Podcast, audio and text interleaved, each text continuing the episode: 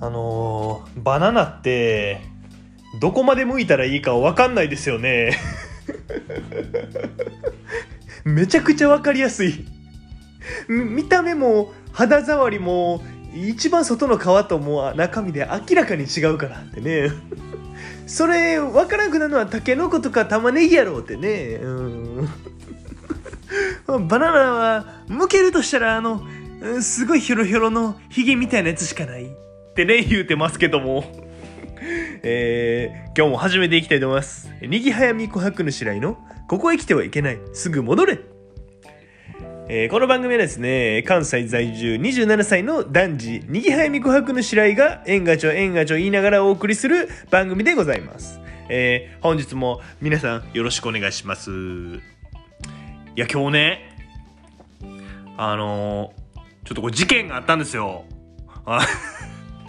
あの僕、まあ、あの特に平日、まあ、昼夜とまあ同じ場所でずっとご飯を食べてまして、まあ、食堂というか、食堂的なところ まあまあね、そういう子はまあ、安いしね、まあうまいし、こう三拍子揃ってるわけですよ。あれ？え、もしかして一拍子、俺見逃聞き逃した？ってね。あ僕が言ってないだけです。うん。で、まあずっと言ってるんですけど、まあ、もうほんまにずっと言ってるんですよ。だから、こう、店員の人とかも、もうほぼほぼ全員こう顔見知りというか。で、これが僕だけが知ってるっていうこう一方的な愛ではなくて、あの、向こうの人も確実に僕のことを覚えてるんですよ。まあ、なぜなら、その、まあ、ありがとうございますっていうその対応が、あの、まあ、普通の人に対しては、まあ、ありがとうございますなんですけど、まあ、僕に対しては、時折ね、こう、あ、いつもありがとうございますみたいな。あ、認識してくれてると。完全に常連さんへの対応ですよ。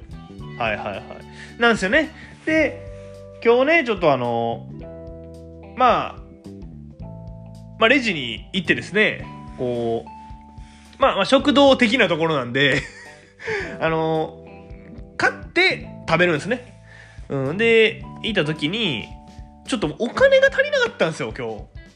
こ初めてなんですけど、こんなこと。で、ちょっと財布みたいなお金がなくて、あ、やばみたいな。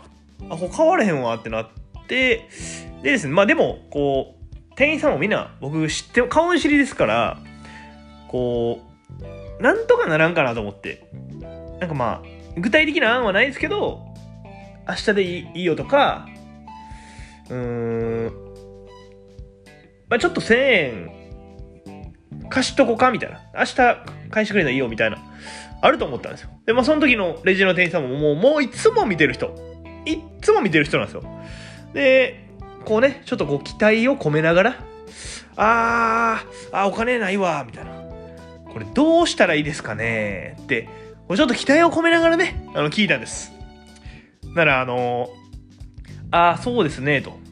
えーお金を取りに帰るか、これ買うのキャンセルするかのどっちかですね、って。いや、めちゃくちゃマニュアル対応。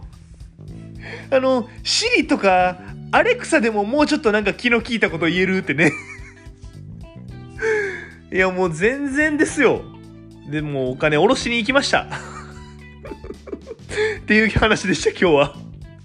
なんか今日はちょっといつもと違って、エピソードトークみたいになってるってね。こういう時もあります。え今日はこの辺でおしまいにしたいと思います。えまたね、次回も聞いていただけたらなと思いますんで、えチャンネル登録と高評価の方よろしくお願いします。私はそなたの味方だ。ありがとうございました。